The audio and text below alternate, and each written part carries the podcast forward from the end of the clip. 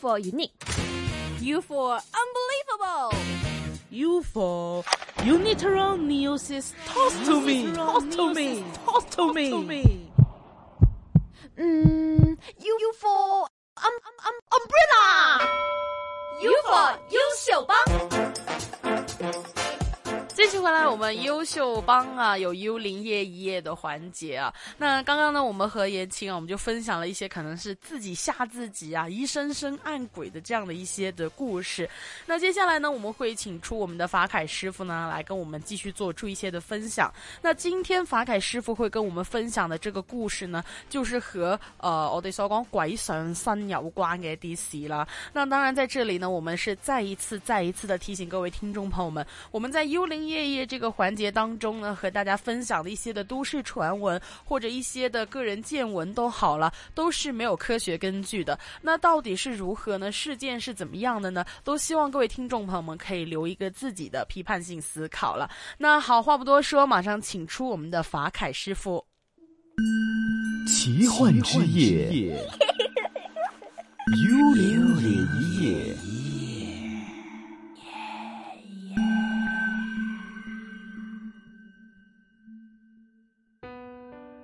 继续回来，星期四我们的幽灵夜一夜，今天继续请来了法凯师傅为我们做出一些分享。法凯师傅您好，哎，你好，对了，那上个星期呢，跟我们分享了一些的他自己刚刚开始从业的一些的经历。那今天为我们带来的这个这个的分享，可能很多时候这个名词啊，大家都会听过，叫做“拐上山”呢。是很多时候看影视剧啊、看电影啊，可能都会听到这个的名词。今天为我们带来的这一个分享，跟这一方面是有关系的。係冇錯。其實咧，我未分享呢個我個案之前咧，其實我都想問一問大家嘅，可能你啊或者你同事啊，會唔會話誒、呃、會嘗試用藥物去減肥？我其实身边的同事不太清楚，但是我个人的话不会。虽然我也想减肥， 这个是每个女生都想的，但是可能我觉得还是用一些就是运动啊，或者是通过节食啊来减肥。吃药物的话，第一个是自己不敢，第二个是家里面的人也不会同意，所以好没有尝试过这一方面。誒、呃因為今日講嘅個案咧，就係、當事人咧，嗯，為減肥係用咗藥物去減，咁如是者咧，佢又用一啲國內一啲不知名牌子，用咗半年，咁樣就引致身體嘅血氣相當之差。到某一年嘅清明，嗯，佢個、血氣咧，我相信都相當差，係月事前後，咁啊，當其時就喺國內某私人屋苑啦。咁啊，當事人有一位女士叫 Lily 先啦。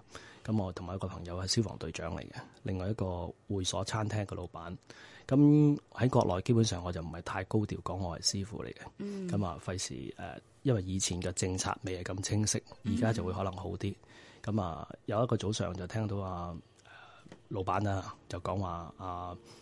消防大佬就好慘啦，兩日冇瞓覺，咁啊原來就話女朋友誒懷疑精神病，咁啊、跑嚟跑去啊，亂打亂叫啊咁樣，咁啊即係因為個消防隊長都係我朋友嚟嘅，咁啊我都擔心佢係咩事，就呃膽粗粗就問咗話你可唔可以俾個呃女士嘅個人資料俾我？咁我翻神壇咧，我哋有一套特別嘅功夫就可以誒、呃、問得到當事人係咪真係撞邪。最後確認咗真係撞邪。咁啊，遇事者我就準備啲功夫啦，準備啲架撐啦嚇，有桃木劍，有桃兜，有髮線，準備上去間屋度。我記得上去嗰陣時係八點鐘，推開道門就見到呢位消防大佬咧，就同緊佢個女朋友搏鬥當中，因為佢拱開道門就見到。呢位女士嘗試跳樓。哦，咁另一方面呢，佢見個窗口衝唔到出嚟，想衝出門口，大家都驚佢衝出門口呢，會可能落去街啊、馬路啊亂嚟嘅話呢，就大件事啦。咁誒、呃、開頭佢哋覺得係呢個精神病，咁但係我覺得，因為既然 confirm 咗係唔係嘅話呢，我哋去去了解。咁而呢位會所個老闆呢，覺得唔對版，就再叫多個鄰居啦。三個男人就撳住咗呢位女士，撳得好辛苦先撳得到，係好、大力。咁但係我咧就喺側邊睇住佢，佢又好惡咁望住我。誒、我冇事㗎，我冇病噶，做乜叫師傅嚟啊？哦咁但係我乜嘢都唔會講，我心諗你點會知我係師傅啊？ ，OK，咁啊，即係佢個眼神係好嬲咁望住我，这里一入门就没有做自我介绍啊，什么乜都没冇有嗯講。。嚇，其實當其時會所唔會，因為嗰個屋苑啲人都唔係太多人知我係師傅嚟嗯嘅，係、個別一兩個知嘅。咁啊，誒、佢又一路好嬲咁望住我啦。咁啊，隔多十五分鐘我睇電視唔理佢啦，咁樣當冇事，大家當冇事。我觀察一排，佢又扮鎮定咯喎，扮平淡咯喎。其實咧，經驗話俾佢聽咧，好多時如果鬼上身咧，佢會若干時間會特登扮到自己好似冇事咁樣。就搏你哋放鬆，然後就再嚟過。咁、我同幾個朋友講嗱，我做個小實驗啦，你一陣間你觀察下，我就喺佢面前念咒同念經，分別係我哋本門嘅誒、呃一啲驅邪咒啦，同埋誒佛家嘅六字大明咒。一念佢就發脾氣，又鬧我，仲埋講埋粗口。咁啊誒，我就唔理佢啦，繼續念。念念下咧，佢就開始有啲個人會搖搖晃晃啊，擰嚟擰去啊，咁啊講一啲好莫名其妙嘅嘢，亦都係溝通唔到嘅。你以為同佢溝通，佢根本就係問東答西。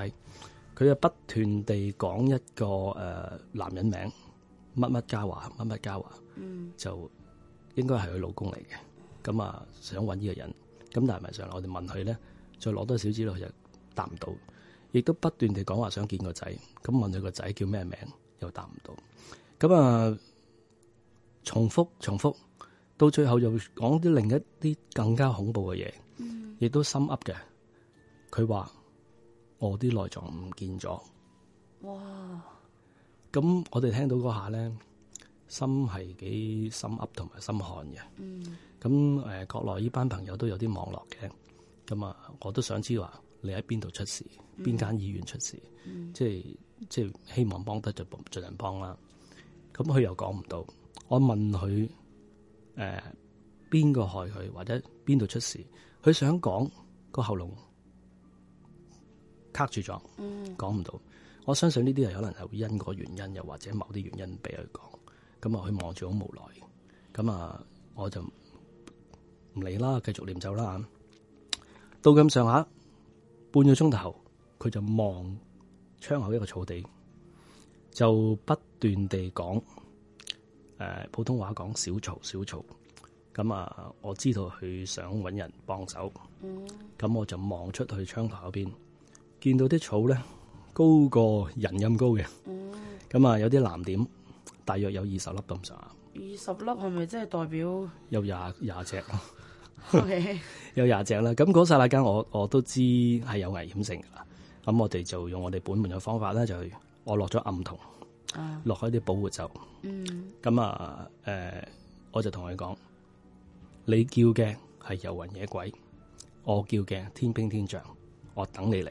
佢跟住就唔敢做任何嘢啦，又坐翻低，跟住咧佢又佢又相當之長氣，又又想打温情牌，又講翻佢個遭遇出嚟。